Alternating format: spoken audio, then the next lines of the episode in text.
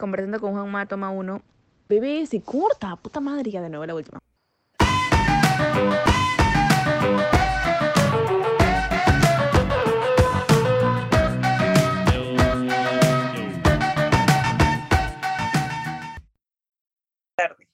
Y, y así.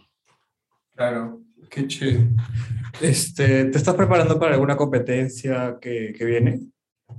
Eh, ahorita en realidad ya para el próximo año. El próximo año estamos con, tenemos cinco o seis competencias muy fuertes.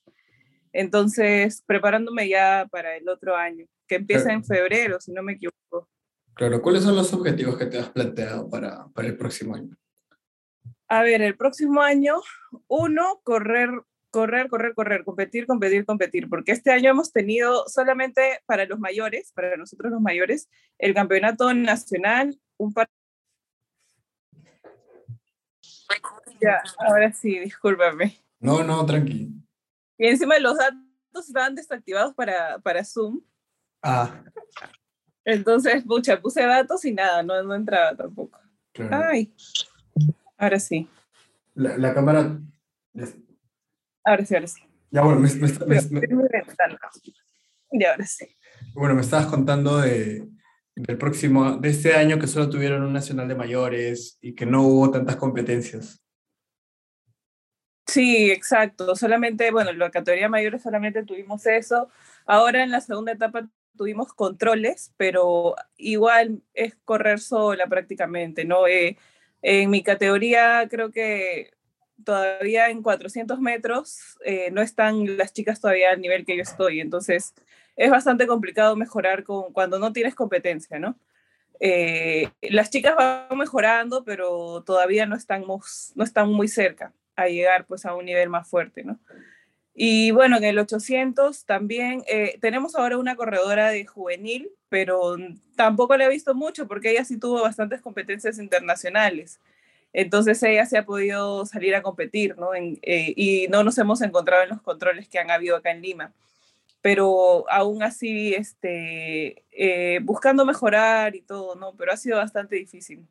Claro, ¿cu ¿cuán importante consideras? O sea, yo creo que es muy, muy importante, me lo dijo José Luis la vez pasada, los que participes en torneos internacionales, ¿no? A veces, eh, cuando participas en ese tipo de torneos, cuando ya estás en un nivel muy alto, tal vez, bueno, y obviamente la meta es, ganar, pero también codearte con gente de que más o menos esté en tus tiempos, o que rebasa esos tiempos, o que esté en un nivel, por así decirlo, de la élite, del atletismo.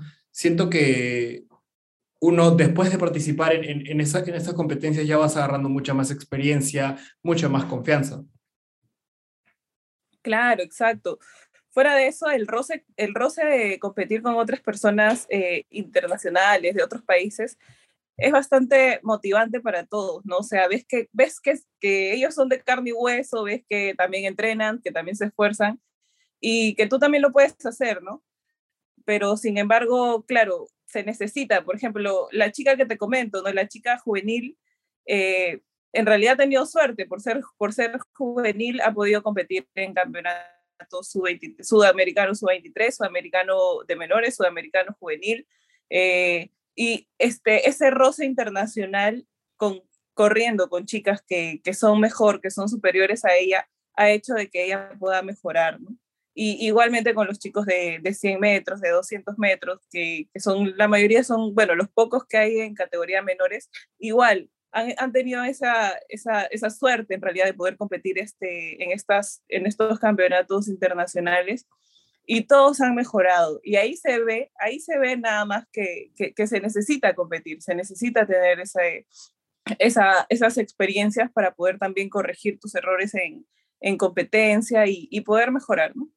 Claro, definitivamente, ¿no? O sea, siempre en el deporte, si, si bien es cierto, entrenar es la base, este tipo de competencias, tanto a nivel nacional y, y mucho más, y mucho más para alguien que, que ya está eh, en algo mucho más grande eh, internacionalmente, es muy importante, ¿no? Como dices, el hecho de la experiencia, de ver que hay gente que está con carne y hueso, más o menos, el, el, ¿cuál fue el impacto para ti de la pandemia respecto al deporte? Eh, bueno, fue bastante fuerte, ¿no? En realidad el año pasado eh, recién iniciamos entrenamientos en agosto, yo estuve entrenando acá en mi casa, eh, luego cuando ya dejaron salir a trotar, bueno, salía a correr, hacía tramos.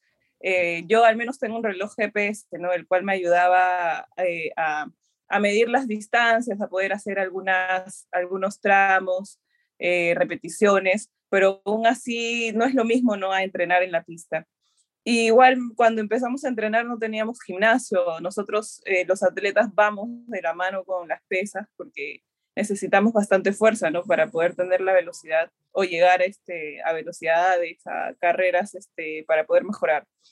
Entonces también fue bastante difícil. Recién este año, en, y en este año también nos volvieron a cerrar la videna en, en febrero, eh, y, claro, tuvimos esa para y ahí nomás ya en marzo teníamos que empezar a competir.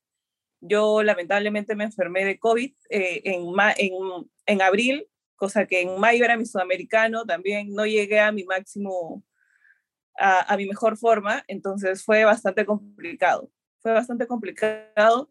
Sin embargo, ahora estamos mejor, ya bastante gente está entrando a Videna, está entrenando creo que si no me equivoco, solo mayores de 10 años, pero va de a poquitos, ¿no? Igual eh, ha mejorado bastante en lo que es en nuestra ciudad, en Lima, en la capital, pero en provincia todavía, todavía hay bastantes, o sea, bastantes zonas que todavía no, no tienen ese, esa mejora, se podría decir.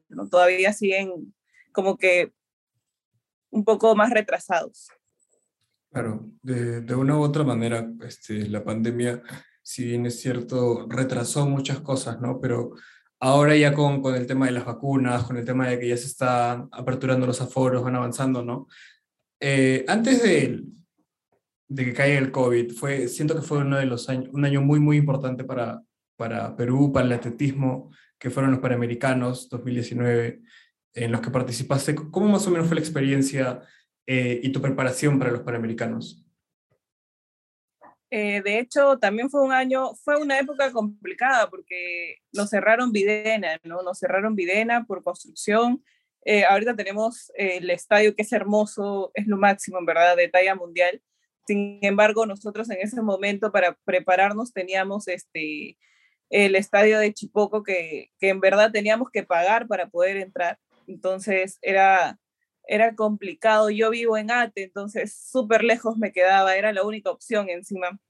Entonces fue también complicado este, poderme llegar en, la, en nuestra mejor forma, ¿no? Ahora sí pudimos entrenar bien y todo, pero también fue bastante difícil, ¿no? Claro. Y, cuán importante e, e, es ese hecho de, de generar mucho más canchas ¿no? de, de, atletismo, porque también vi, vi mucho esa, esa falencia, o sea, cierran el, el lugar donde se concentraba la, la, mayor cantidad de atletas y no es como que te daba muchas opciones. Creo que tenías este, una pista en el Callao y tenías otra en Chipoco. Exacto, sí, o sea, son pistas, las únicas pistas oficiales, ¿no? Y bueno, la del Estadio Nacional, pero solamente, al menos para competir, no, no se puede, porque solamente tiene seis carriles. Eh, y, y, bueno, era difícil, la de la pista nacional no es la mejor pista, está bastante gastada porque, bueno, para los partidos ponen bastantes, bastantes cosas ahí, entonces fue, eh, es difícil usarla.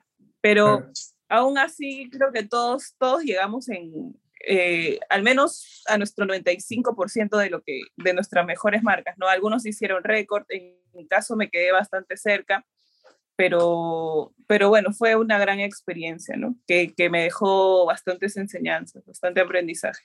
Claro, de todas maneras, este, y es más, tú, tú eres parte del, del team que batió récord en el 4x400. Claro, sí, nosotros batimos récord en el campeonato sudamericano. Eh, sí, en verdad fue bastante, entrenamos para poder correr esa, ese relevo, ¿no?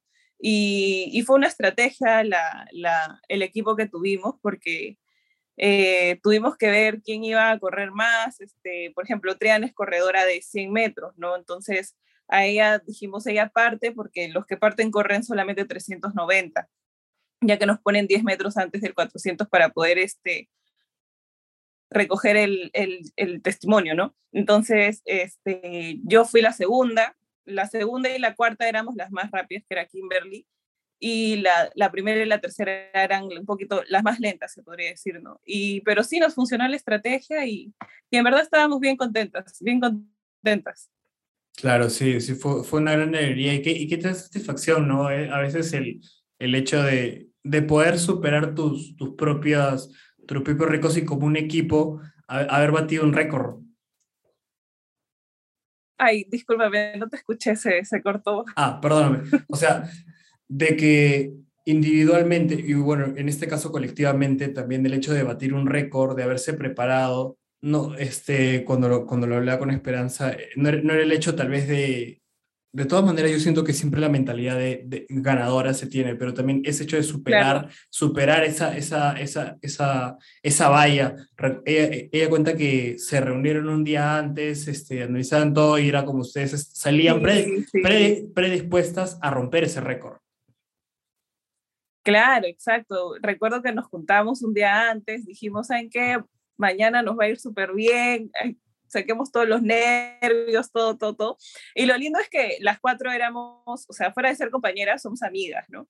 Entonces fue más divertido, fue más divertido porque podíamos decirnos, o sea, teníamos la confianza de, de, de motivarnos, eh, motivarnos a cada una, ¿no? Entonces era, era bastante, bastante lindo lindo correr con ellas y, y pucha, todas motivadas, todas eh, centradas en el mismo objetivo, entonces era, estaba predestinado a que se dé.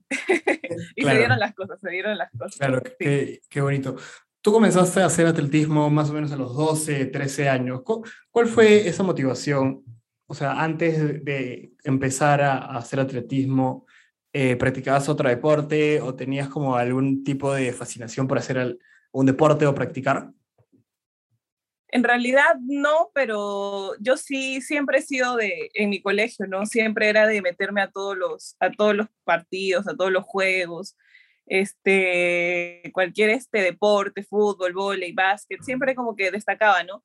Y una vez, eh, bueno, hicieron un campeonato este, de atletismo, ¿no? De, de 60 metros, si no me equivoco, ahí en la calle y mi mamá vio que gané, pues, ¿no? Gané y, este, y a raíz de eso, recuerdo que vio un, un este, una entrevista a Inés Melchor en esa época, que había ganado un sudamericano, y dijo, ay, mira, que, que te voy a llevar al IPD, para eso se olvidó, se olvidó igual, y al mes recién me llevó, pero recuerdo que era febrero, casi marzo, y y ya estaba a punto de terminar pues la academia de, de, atletismo del IPD.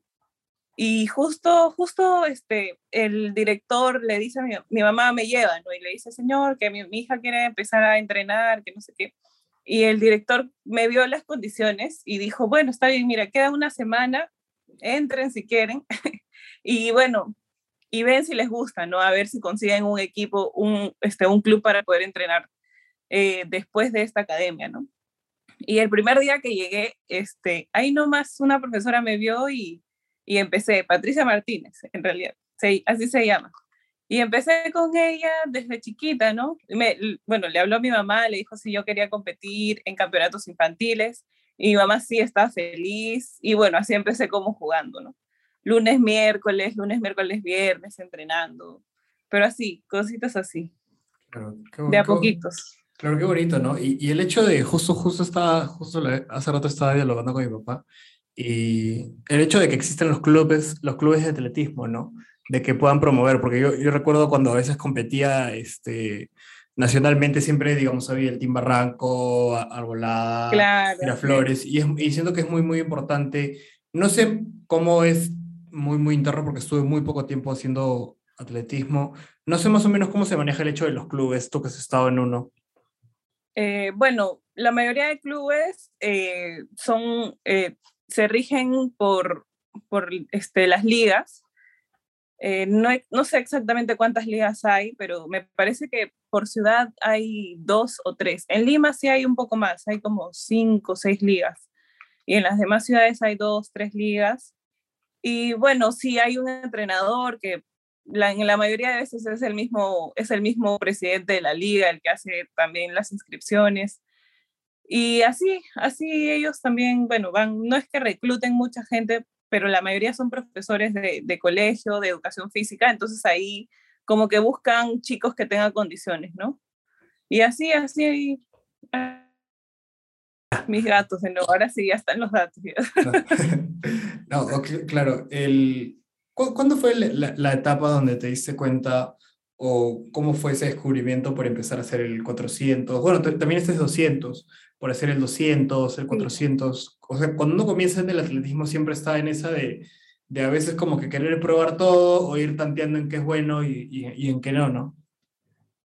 Sí, en realidad la profesora que yo, con la que yo empecé, que es Patty, eh, me vio, ella corría 800, entonces me vio las condiciones como para 800. Entonces yo empecé, bueno, yo era niña, ¿no? Y me dijo, ya, tú vas a correr esto. Y así empecé corriendo, en ese, en ese entonces para infantil eran mil metros. Mil metros, eh, también corría, recuerdo, 300, pero al final me quedé en los mil metros, recuerdo. Y después ya cuando subí de categoría me pasaron al 800 ya era 800 en esa época. Sin embargo, hubo, en esa etapa recuerdo que me engordé bastante, no, no mejoraba el 800, entonces me bajaron al 400. empecé en el 400, igual eh, recuerdo que gané medalla de bronce en el nacional, si no me equivoco.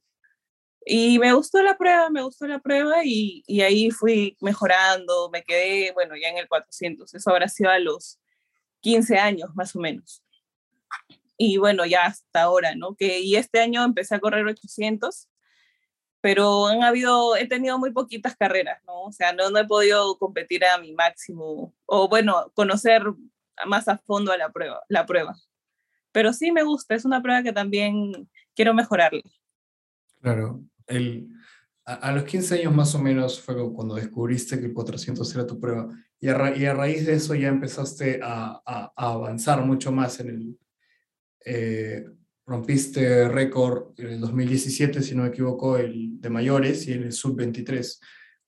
¿Cómo, fue ese, ¿Cómo fue ese proceso para ti de ir escalando poco a poco? ¿no? Porque siempre es muy bonito a veces cuando uno ya tiene definido lo que, la prueba que va a hacer y mientras vas avanzando, los, los resultados empiezan a llegar de a pocos y también la exigencia y el, y el tipo de preparación que uno tiene ¿no? para alcanzar ciertas marcas y para llegar a, a, estos números ¿no? que te clasifican a, torneos.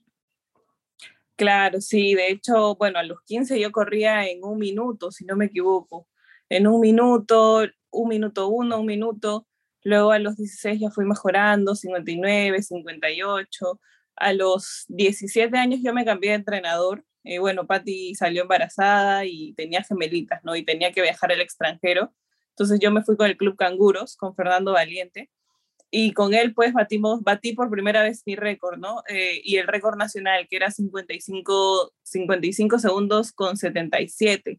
Y yo hice 55-33, si no me equivoco. Y bueno, claro, con eso este, empecé a competir pues a nivel sudamericano, eh, ya en categorías más altas, eh, sub-23, mayores, para eso era su 20, todavía era, tenía 20 años, sino 21 años, entonces era su 23. Y así, así me gustó bastante. Bueno, fui mejorando y quería mejorar cada vez más, ¿no? Y hasta que, no, en el 2017 batí el récord nacional a 53 segundos. Pero antes ya lo había ido batiendo en el 2015, perdón, 2000, no, 2016 empecé a batir mi, el récord de 400 hasta que llegué a mi mejor marca en el 2017, que también ya me había cambiado de entrenador, con Moisés del Castillo, ahora que, que ahora actualmente entreno con él, y llegué pues a 53.86, ¿no? Que es el récord nacional claro, actual. ¿cómo, fue para ti ese, ese momento de, de, de preparación y, y, al saber que, al, al pasar la línea y, y enterarte al rato que rompiste un récord nacional? No, en verdad súper feliz, súper contento, porque es para, es, es, esos, esos son los objetivos que nosotros nos ponemos, ¿no? Primero. Eh, ya las medallas, sí, obviamente todos queremos medallas, si se dan bien, si no, este, creo que el mejorar también es una medalla más, ¿no? Y, no, yo estaba súper feliz de, de, mi marca, súper feliz con, con, lo que había conseguido. Y, y, pienso que se puede hacer mucho más, ¿no? Pero necesitamos mucho apoyo también para poder mejorar. Claro, ¿cuál es importante o qué cosas, o sea, qué cosas sientes de que deberíamos mejorar como institución, o sea, debería mejorar como institución deportiva? Porque siento que en, en Latinoamérica y, y, en Perú, este, muy poco apoyo se le da a, a, ciertos deportes en los que hay deportistas, en los que destacan. Eh, así que desde, tu perspectiva, ¿qué es, cosas sientes que deberíamos mejorar? Mira, tenemos mucho en el país. Mira, lo primero que deberíamos mejorar es en poner como prioridad a los atletas. Creo que acá se contratan muchos funcionarios, se contratan personas que, que, que, en realidad no aportan nada de conocimientos porque no han sido deportistas, no saben lo que nosotros necesitamos. Entonces, ellos priorizan, creo, ellos piensan que una medalla es el, es lo que necesitan, ¿no? Y como país, claro, lo necesitan porque es lo que, lo que los demás ven, ¿no? Lo que el país ve, pero no, no ven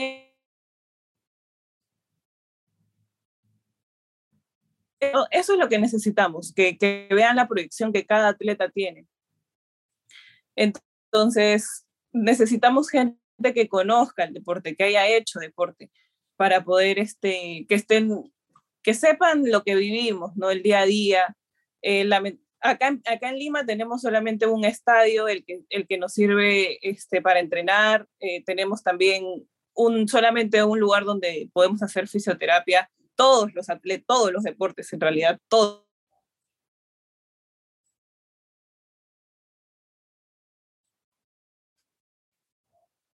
Ah, nutrición, eh, todo, todo. Entonces, si tuviéramos ese apoyo de lo más mínimo, ¿no? O sea, son cosas mínimas, creo que sería un gran cambio. Claro, totalmente, ¿no? Es, es a veces este, frustrante ver que realmente potencial tienes. Y es como, y es un proceso también, ¿no? A veces este, siento que la gente que se maneja arriba no ve eh, el día a día de los atletas, ¿no? O sea, el, esfuerzo que hacen de salir de su casa, este, por ejemplo, en la videna no, no queda, o sea, cerca de Ate, ¿no? O sea, es un viaje, es, es, un, es un viaje que uno hace. Y aparte, y aparte, una cosa que yo recuerdo que tú decías en una de las entrevistas y siento que es, a veces uno como deportista es como no, no podría tener solo esa mentalidad de solo voy a hacer, digamos, atletismo y, y de esto voy a comer o de esto voy a vivir, ¿no? sino tener que ah, pensar, no, no podemos. tener que pensar en un plan B, ¿no? Y, y a veces es como, de, no debería ser tanto así. O sea, en otros países siento que hay diferentes realidades no tan lejos de Perú, donde atletas netamente tal vez de tu misma Así es, así es. Eh, por ejemplo, en Ecuador, en Colombia, tenemos al campeón, al subcampeón mundial, eh, Anthony Zambrano. en Ecuador tenemos a las chicas de velocidad, eh, que también pelean por apoyo, pero sin embargo a ellos, pues, este, la subvención que les dan es mucho más grande, ¿no? aproximadamente de mil dólares, mil quinientos dólares mensuales. y sin, sin haber sido antes de ser campeones, ¿no? Entonces ahí se ve pues que, que en verdad se necesita. Ellos tienen, eh, fuera de, yo entrené un tiempo en Ecuador con el profesor Nelson, que es el entrenador de, de la récord nacional y récord sudamericano de 100 metros, Ángela Tenorio. Y bueno, y claro, ellos, mira, no tienen el estadio, el mejor estadio, no tienen el, el, esas, sin embargo, ellos salen a competir y quién lo costea este, su país, ¿no? Ellos van a bases de entrenamiento en Estados Unidos, van a bases de entrenamiento en España, en donde, claro, o sea, ellos no se preocupan por nada, más que, más que solamente entrenar. Y claro, reciben apoyo de su país, les pagan, no, no recuerdo cuánto mensual, pero, pero sirve. Y ellos no son que hayan nacido en cuna de oro, la mayoría son gente humilde. Entonces, con eso puedan apoyar a sus familias, porque finalmente es un trabajo. Entonces, hay mucha gente que, que se retira porque necesita trabajar, necesita apoyar a sus padres, eh, pagan alquiler. Entonces, en mi caso, por ejemplo, yo pago alquiler, eh, apoyo a mi mamá, entonces es un trabajo, ¿no? Pero en este país lo ven como que o sea, esto es como que un pasatiempo, ¿me entiendes? Y no debería ser así. Deberían ver que en realidad, o sea, podemos sacar mucho provecho de esto si lo veríamos como, como un, un trabajo, como algo que, que la gente pucha, tenga una retribución y diga, ¿sabes qué? Me voy a dedicar a esto y voy a darle mi 100% porque, porque sé que puedo conseguir algo mejor, ¿no? Pero no, no lo hay. Claro, totalmente. E, e, incluso en el, por así decirlo, el deporte madre, que es, que es el fútbol acá en el Perú, ¿no? O sea, hay como cuando llegas a cierto grado de edad o, o, o es como siempre te dicen, no, no vas a, de fútbol no vas a poder vivir, este, que no hay suficiente apoyo, que, o sea, siempre, aún así, hay, hay, hay, estas barreras, ¿no? Que uno tiene, ¿no? Y, y, siento que puede, puede, haber mucho potencial en, en, en, adolescentes de 14, 13 años que recién están comenzando en esto y tal vez, como, como comentábamos al principio, ¿no? Hay chicos ya juveniles que ya están rompiendo récords. Hace, hace, poco, hace poco rompieron el récord de 100 metros planos en sub-18. Así es, sí. Y, es como, y, es, y, es como, que promover eso, ¿no? De, una u otra manera, de que estos chicos se dediquen netamente a entrenar y a competir para poder así representar a, a tu país, ¿no? A veces uno, uno, uno, y yo siento que este, decimos como, no, no tenemos esto, no tenemos lo otro, pero de ahí, como si miras de un panorama mucho más completo, o sea, sí, de, de que tenemos, tenemos, pero el apoyo es escaso y, en muchas ocasiones no todos los jóvenes se pueden dar estos, estos costeos, ¿no? De, de ir, de, porque se entrena todos los días, de ir de lunes a sábado, entrenar, de comprar unas zapatillas con clavos, de poder costear un buen entrenador, fisioterapia, entrenamiento. Es, es todo eso que conlleva. Así es, exacto. Entonces es bastante difícil. La mayoría empieza, o sea, la época de la universidad ya se van. O sea, después de, entran a etapa juvenil y se tienen que retirar porque ya acaban el colegio, este, ya quieren estudiar también porque saben que, que del deporte no van a vivir, entonces algunos tienen que trabajar y estudiar a la vez. Es bastante complicado. Otros necesitan apoyar a sus padres, ya fuera del colegio pueden conseguir trabajo.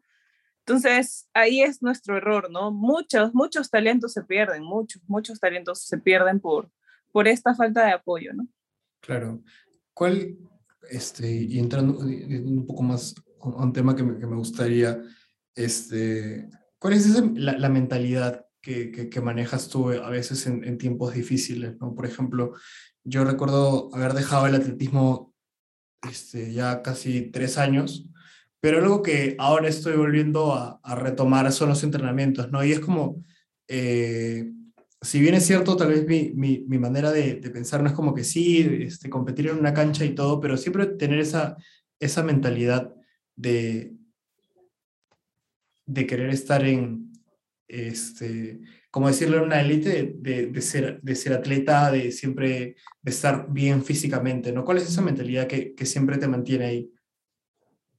Eh, de hecho, es que es un sueño que tengo desde chiquita, ¿no? El ver a mis amigos, eh, cumplirlos, eh, por ejemplo, mis amigos de Sudamérica, ¿no? Fuera de, de, de, la competencia, he, he tenido, he logrado hacer bastantes amigos, bastantes amistades lindas que te aconsejan, te motivan. Y pucha, ver que ellos sí pueden hacerlo es como que tú también lo quieres, ¿no? También lo quieres, aparte es un sueño que desde chiquita lo tengo, llegar a unos Juegos Olímpicos, representar a mi país en, en, un campeonato mundial. Entonces eso como que todavía te da, te da esa fuerza, ¿no? Y dices, todavía estás joven, ves que en otros países también, por ejemplo, hay corredoras de 30, 32 años, 34. Entonces dices, escucha, todavía tengo tiempo, puedo hacerla. Y, pero igual a veces te desanima, ¿no? La, la falta de apoyo que tienes, pero sin embargo el amor al deporte, yo creo, el amor al deporte, la pasión, los objetivos que te trazan, eso es lo que te, te regresa pues la mentalidad. Claro, de una u otra manera, este, también sé que, ¿cuán importante fue para ti que Under Armour te apoye? Uy, demasiado, demasiado, o sea, yo al menos en ropa no me tengo que preocupar. Eh, gracias a Dios, eh, en el año del récord, pues este, me, me, empezaron a auspiciar y, pucha, en verdad es un, es un dolor de cabeza menos, se podría decir, ¿no? Y gracias a eso, pues me he podido mantener también, porque costearse unas zapatillas, unas zapatillas te cuestan pues 600 soles, unas buenas que puedan durarte, 600, 500 soles, la ropa nada más, eh, gastas que en un top, en, un, en un, una pantaloneta ya son 150 soles. Entonces, es plata, ¿no? Es plata. Y, y de verdad que, que, que, pucha, Under Armour yo le agradezco que haya estado ya, este es mi cuarto año con ellos. Y yo estoy súper feliz con ellos, súper feliz. Me han tratado súper bien, súper bien. Claro, y, qué bonito, ¿no? El, el hecho de, de, que sí, por, por, y por una parte, como a veces no podemos sentir ese apoyo por parte de la federación, pero por otro lado, tal vez marcas privadas, marcas independientes que sí puedan llegar a auspiciarte, ¿no? O sea, al fin y al cabo también cuando compites, estás, este, compites por su marca, eh, los, represent, lo, los, representas de una u otra manera, ¿no? Así claro. es, así es, así es. Ellos, bueno, sí, en verdad me dan un uniforme de competencia, me dan clavos, entonces prácticamente es como representarlos, ¿no? Y es lindo, es lindo porque finalmente es una comunidad grande que representa la marca en, el deporte, ¿no? Por ejemplo, eh, eh, las marcas igual de Nike, Adidas, tienen un uniforme para todo el mundo. Entonces, igual Under Armour tiene el mismo uniforme para todos los atletas de, que compitan sus auspiciados, ¿no?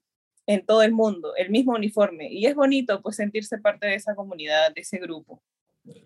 ¿Cuál es el, el proceso, por ejemplo, ya este año lo está cerrando y me comentas que el próximo año se vienen competencias importantes. ¿Cuál, es el proceso de, entrenamiento tuyo? Los, los horarios, el tipo de exigencia que estás demandando ahora. Eh, bueno, ahora estamos en etapa base. La etapa, aproximadamente son tres, tres etapas, tres etapas que tenemos cada año, eh, mejor dicho, por temporada. Eh, la etapa base es donde ganamos más fuerza, más aire, eh, para poder este, aguantar las otras etapas. No es fortalecer el cuerpo lo más posible para poder este, evitar lesiones en la etapa especial, la etapa competitiva, que es donde ya empezamos a, a profundizar en la prueba, hacer tramos. Eh, por ejemplo, ahora la base más o menos nos va a durar hasta enero. Estamos octubre, octubre, noviembre, diciembre, enero. Son cuatro meses de base perdón, son tres meses de base hasta diciembre, porque en enero ya entramos en la etapa especial, que es más o menos, eh, eh, más o menos ir, ir entrando a la prueba, pero no al 100%, todavía manteniendo, eh, en, ese, en esa etapa buscamos fuerza, eh, potencia, pero no, no tanto profunda a la carrera. Y ya en la etapa competitiva son cositas, cositas todo relacionado a la carrera, ¿no? Por ejemplo, para el 400 trabajamos eh, eh, carreras de 300 metros a full, eh, unas dos, tres carreras y con, poco, con bastante descanso para poder este, hacer pasadas lo más parecido a la prueba. Y todo eso siempre va de la mano con las pesas, ¿no? Ahora en la base más o menos entrenamos de 3 a 4 horas y si se puede hacemos doble, doble horario para poder este, hacer pesas, hacer fortalecimiento ya en la especial sí entramos como que de dos a tres, que son carreras, eh, bastantes carreras, pero ya un poco más rápidas, ¿no?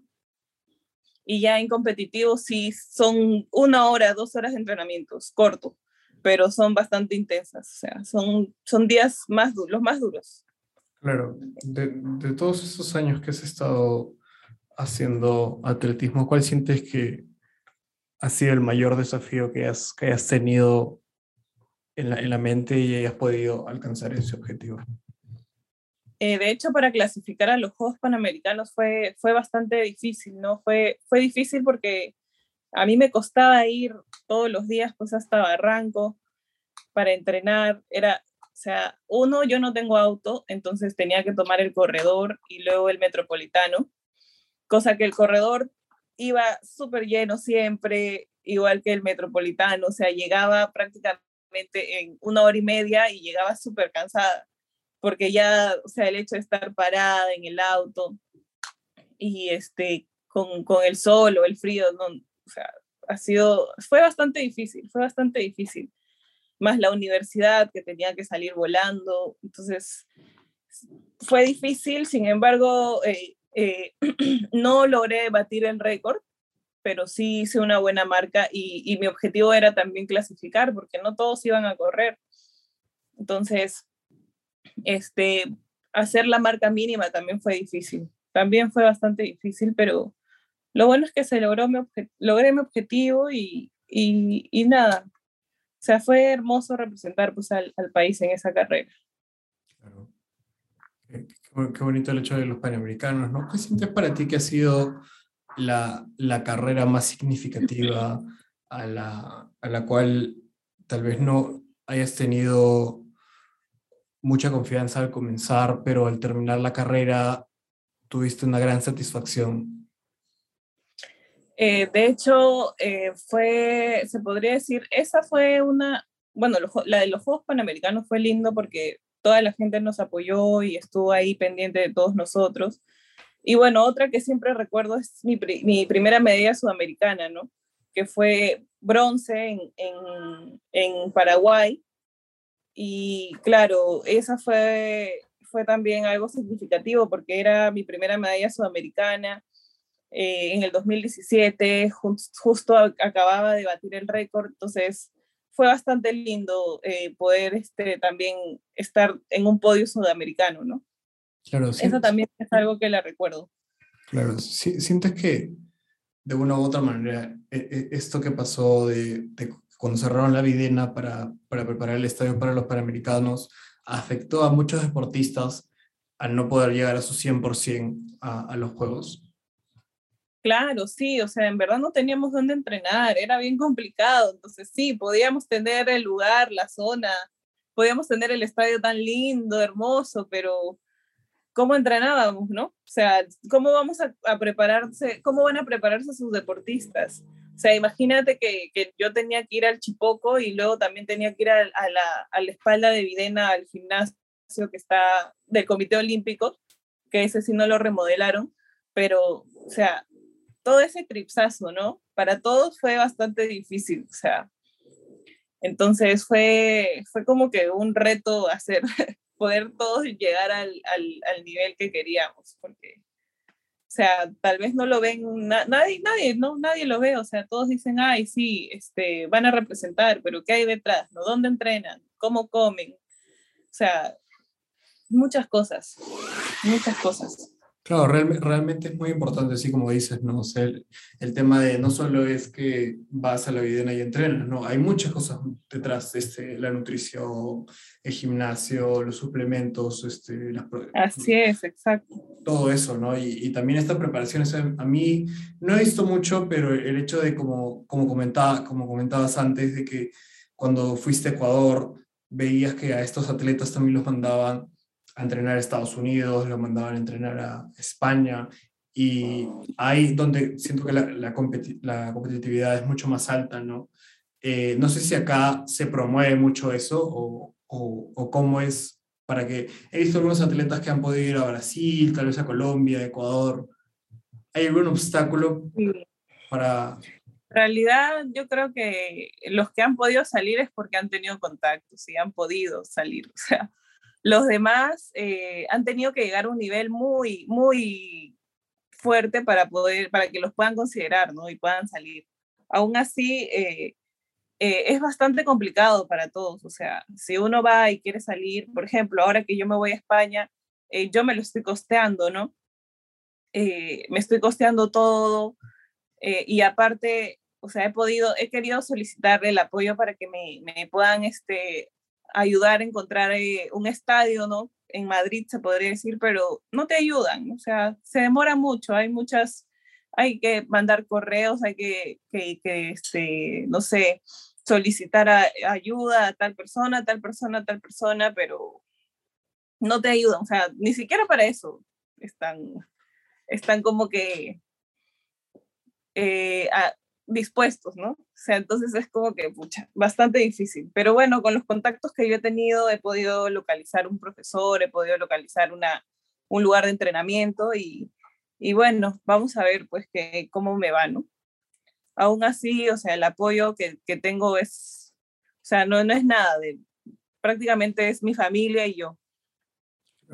de una u otra manera, ¿no? Como, como, como comentas, la, la, ambición y ese, y ese amor por el, por el deporte, ¿no? Y también la manera de, la manera de pensar que tienes de siempre querer más. Este, en una de las entrevistas que, que vi que tuviste, tenías esa, esa mentalidad y justo te este, resaltaban de que no titubeabas cuando, quería, cuando decías que querías participar en los Olímpicos, querías estar entre los mejores, ¿no? Y, y, esa manera de pensar es la que te hace llegar lejos. Sí, y desde niña he tenido ese sueño, ¿no? Es un sueño que todavía no lo quiero dejar ir. Eh, me gustaría llegar a París 2024, sin embargo, yo estoy segura de que si me quedo en este país no lo voy a conseguir. 100% segura del que, del que si alguien se queda acá no lo va a poder conseguir, o sea, así te lo digo, hay que salir al extranjero, hay que irnos porque en verdad necesitamos esa competencia, ¿no? Por ejemplo, Mandros ahora se acaba de ir para, para España dos años. Entonces, ¿Por qué? ¿Por qué se va? No porque acá entrene mal, sino porque no hay competencias. O sea, no tenemos eso, ¿no? Y él se va a quedar en el centro de alto rendimiento donde tiene todo, tiene, le van a dar suplementos, le van a, tiene área de fisioterapia, tiene área de, este, de entrenamiento, de nutrición, todo. Entonces, eso es lo que necesitamos, tener todo a la mano, porque un deportista solo se tiene que preocupar en correr, en entrenar y ya está. En evitar lesionarse, eh, y eso. Más no necesita, no necesita tener otras cosas en la cabeza, ¿no? Claro, totalmente. este... No, y, y, competir, entonces es, es, es por eso que, que, yo ahora pienso y estoy segura de que si te quedas en este país, no vas a poder salir a las Olimpiadas, al menos en atletismo no. Y, y, y es, la, y es lamentable, ¿no? También, este, si lo llevamos a, a, otros, a otros lados, a otros aspectos del, del deporte o, tel, o, tal vez este, de las artes, de que por lo menos en el deporte también se dice mucho, por ejemplo, a mí me gusta mucho el básquetbol. Este, y sin embargo, eh, justo ahorita estoy contactándome con un basquetbolista que juega en Argentina. Y cuando, uh -huh. él, y cuando a él le preguntaban sobre el deporte acá, eh, para, los, para los panamericanos no hubo federación de básquet, hubieron muchos problemas. Y en el fútbol también eh, cuando se habla y de, de, formar estas canteras, la mayoría dice, no, el, el, el, fútbol peruano, la competitividad tal vez acá en, en, el Perú sí, que lo disfrutan y todo, pero se ve cuando vamos a competencias este, eh, internacionales, cuando vamos a unas copas, a la Libertadores o, claro. Sud o Sudamericana, los equipos... Eh, no rinden el 100%. Entonces, este, ¿qué, es, ¿qué es lo que está pasando? No, y, y es, es, que el, el, el, apoyo es muy poco, no se le da la importancia. Igual es con el arte, ¿no? A veces pueden haber muy buenos este, actores, muy buenos este, pintores, muy buenos este, escritores, pero ese apoyo y, y, y, eso que dices, ¿no? Ah, lamentablemente, nuestra realidad hoy por hoy, de que si uno a veces quiere sobresalir acá, o tienes que tener mu mucha, mucha suerte, o tienes que sacarte tanto la mierda para poder después decir, bueno, me voy a tal lugar donde tal vez sí las cosas son un poco mucho más accesibles para mí, ¿no? Y poder mejorar mi calidad de vida. Y así como dices, ¿no? Justo este, un atleta o no debe preocuparse mucho más allá de, de competir y de entrenar y dar, lo, y, y dar lo mejor de sí, ¿no? A veces este, el atleta peruano tiene presente en que si es, si que si no le va bien en el deporte y ya tiene un, un, o llegas hasta la edad y no tienes una carrera, como que no vas a saber qué hacer con tu vida, o que, uh -huh. o que el apoyo económico, esa frustración también de, de querer aspirar, si no, si no tan lejos, alguna competencia internacional y que te digan, no, no se puede, por esto, por esto, por esto, y, y después ves Así. que el dinero lo invierten en otras cosas, es muy, muy frustrante. Así es, o sea, por ejemplo, a mí me parece que ahora eh, tenemos no el legado, el legado de que es una institución para cuidar, eh, para manten el mantenimiento del, del estadio, ¿no?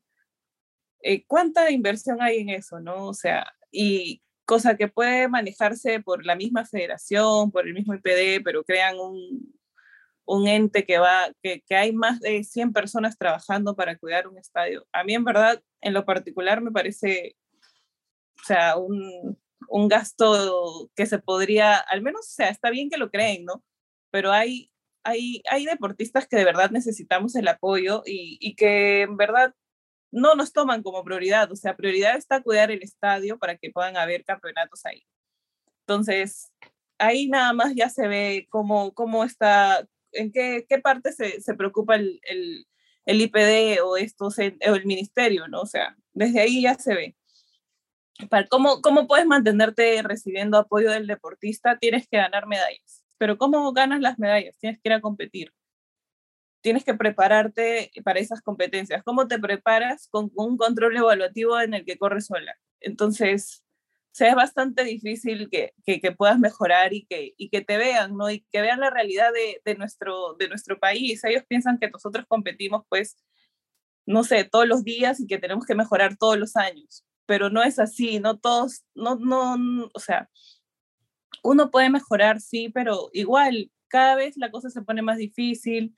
Entonces, necesitas hacer esos, esos cambios, ¿no? Y, y bueno, si este año te fue mal, ver el otro y, ver cómo mejoras. Ya, vas a competir allá, vas a competir acá. Y, y, es necesario, o sea, es necesario que haya ese cambio en nuestro país para que muchos atletas podamos conseguir estos sueños de estos sueños grandes, ¿no? No solamente de campeonatos americanos, sino también ya ver campeonatos mundiales, campeonatos, eh, los Juegos Olímpicos, tener más clasificados. Entonces, si ellos quieren, o sea, si eso es lo que quieren, deben invertir más, pues, ¿no? Total, totalmente, ¿no? Y, y, y, tal vez, no, puede ser que me equivoque, pero posiblemente a veces tienen ese pensamiento a corto plazo, ¿no? Por ejemplo, en los Panamericanos, sí, hagamos todo el evento y ya, este, y que ahí quede, ¿no? Pero si uno empieza a invertir poco a poco en el deporte, en la cultura, eh, posiblemente en unos 10 o 15 años tengas atletas, casi todos que sean de elite porque ya, ya se ha estado construyendo.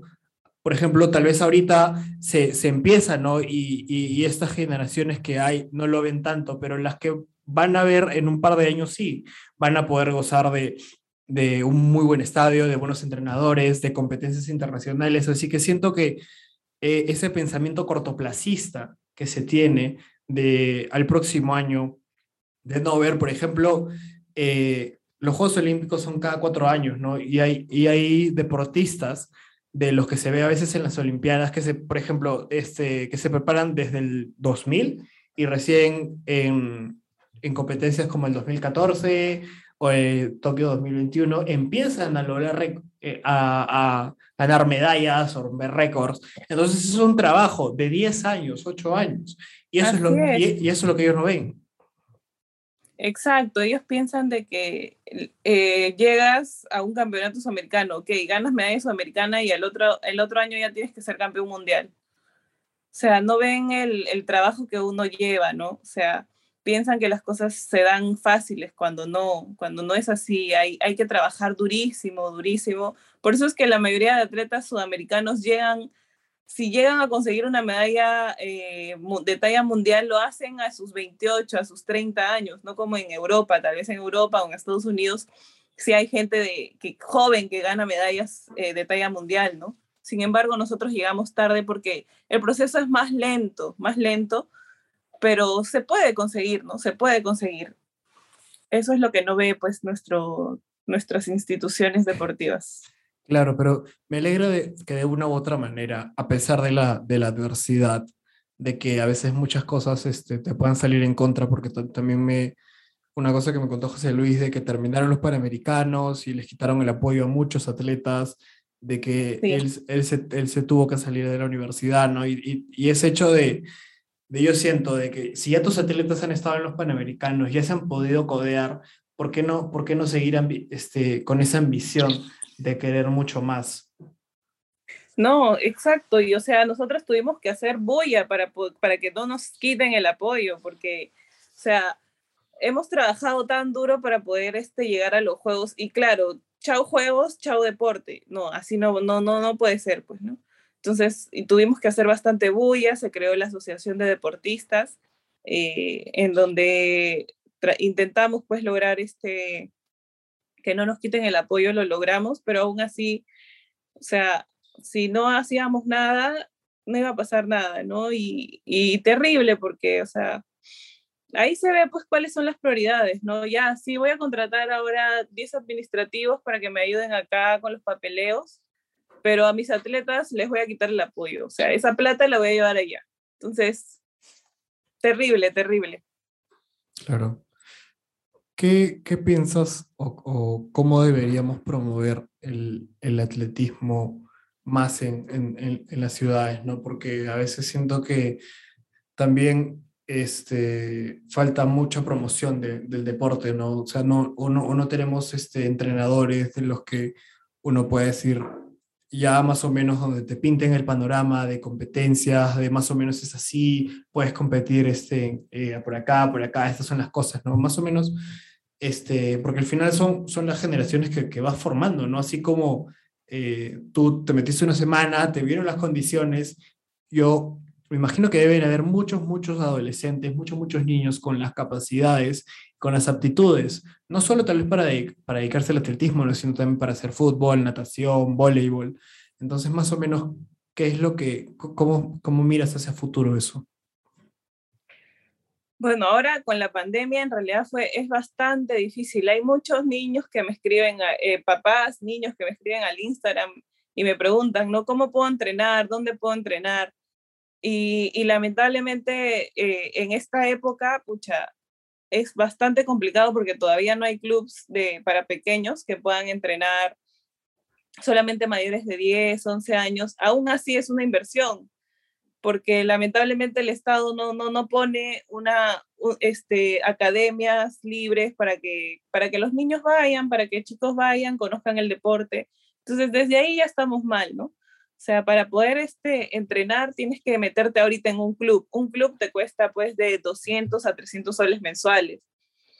Entonces, eh, un chico humilde que quiere hacer deporte no va a poder costearse eso, ¿no?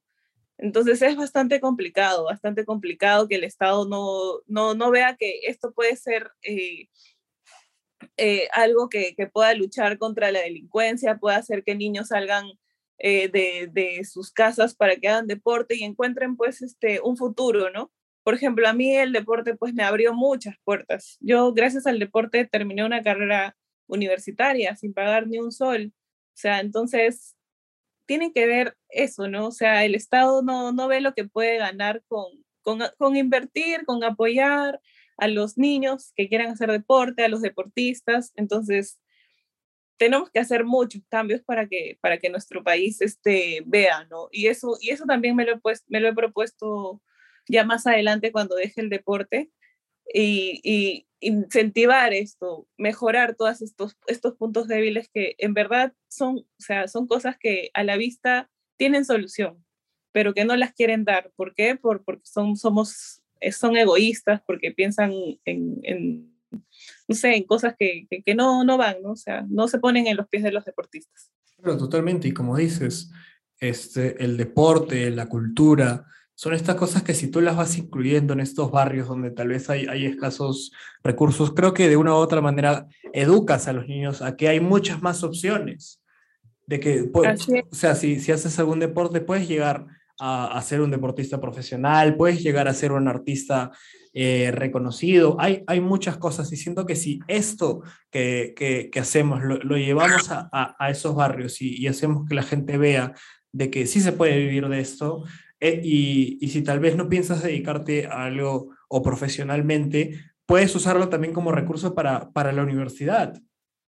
Así es, exacto. O sea, muchos chicos, eh, ahora ya las universidades están apoyando mucho más, están dando eh, becas, porcentajes de becas. Entonces hay muchos chicos que practican deporte también para poder este, obtener un, un descuento, obtener este, eh, una beca. Entonces, o sea, desde ahí ya se ve, ¿no? O sea, las, que, que, que, el deporte te puede abrir muchas puertas. No solo para eso, también contactos para poder trabajar, para poder salir al extranjero. Entonces, eso es lo que nos falta ver a nosotros, que, que podemos usar este recurso para poder mejorar la calidad del país, ¿no? Claro, completamente.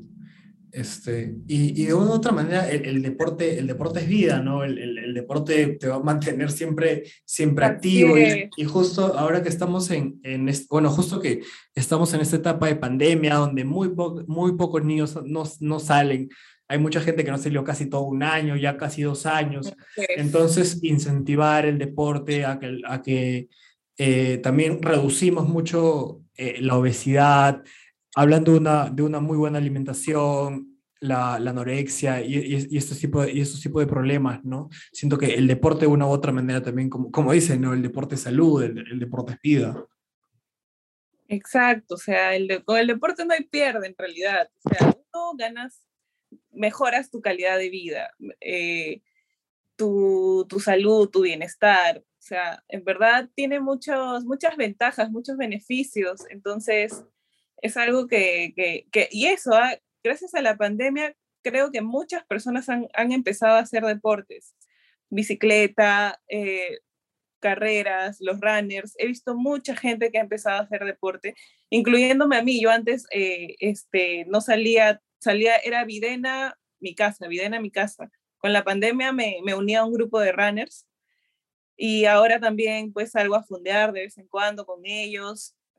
Igual todavía un poco difícil porque todavía no nos permiten sacarnos la mascarilla, entonces es bastante incómodo. Pero en mis etapas que, por ejemplo, ahora en base puedo salir con ellos a, a correr un poco, a fondear, ¿no?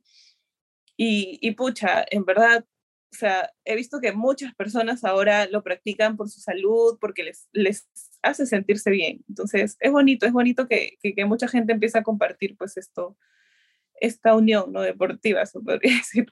Claro, completamente. A, a, a vista hacia futuro, hacia, hacia lo, lo, que va a pasar, ¿no? de una u otra manera, el deporte a mucha gente le ha salvado la vida, le ha dado un futuro.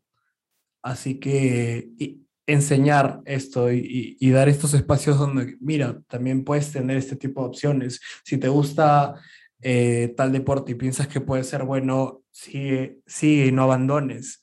Aunque se te puedan venir muchos obstáculos, ¿no? A veces tam también el, peor enemigo, el peor enemigo de, uno es uno mismo, ¿no? De que no, no puedo, de que no, no soy bueno, no, no soy el más rápido.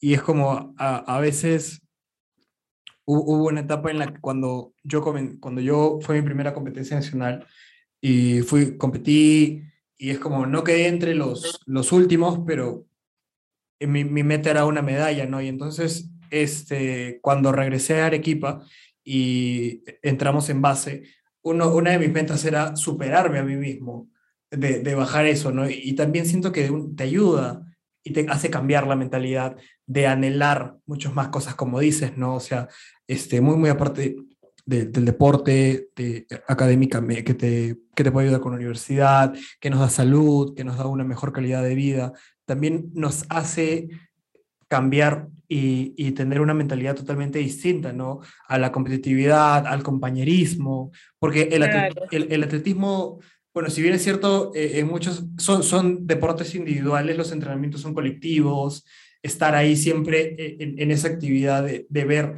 ok, el otro mejora, yo también quiero ser mejor, no que él, sino que, que yo mismo, superarme a mí mismo. Y eso, claro, eso es muy, muy bonito. Así es, o sea, te genera valores, ¿no? Eh, la responsabilidad, el, la disciplina, el sacrificio, la lucha constante por, por, cumplir tu objetivo. Entonces, y no solamente te quedan pues para el deporte, ¿no? Sino para toda la vida. Entonces es algo muy bonito que, que, que, el deporte siempre te va a dar. Claro, totalmente. Eh, este, muchas gracias Maite por, por el tiempo, por la entrevista. Espero te deseo lo mejor cuando allá en España lo que estás planeando, de todo lo, de todo lo que se te viene para ti el próximo año. Espero que París pueda ser no tanto un sueño, sino una, una realidad, una, realidad para ti y, y si no, por lo menos tener eso de, de, haber estado muy, muy cerca de también, siempre, siempre es una satisfacción. Muchas gracias por, por toda la entrevista. Gracias a ti por la invitación. Me demoré un poquito, pero acá estoy, acá estoy. Buenas, Maite. Gracias. Cuídate. Listo, gracias. Chao, chao. Chao.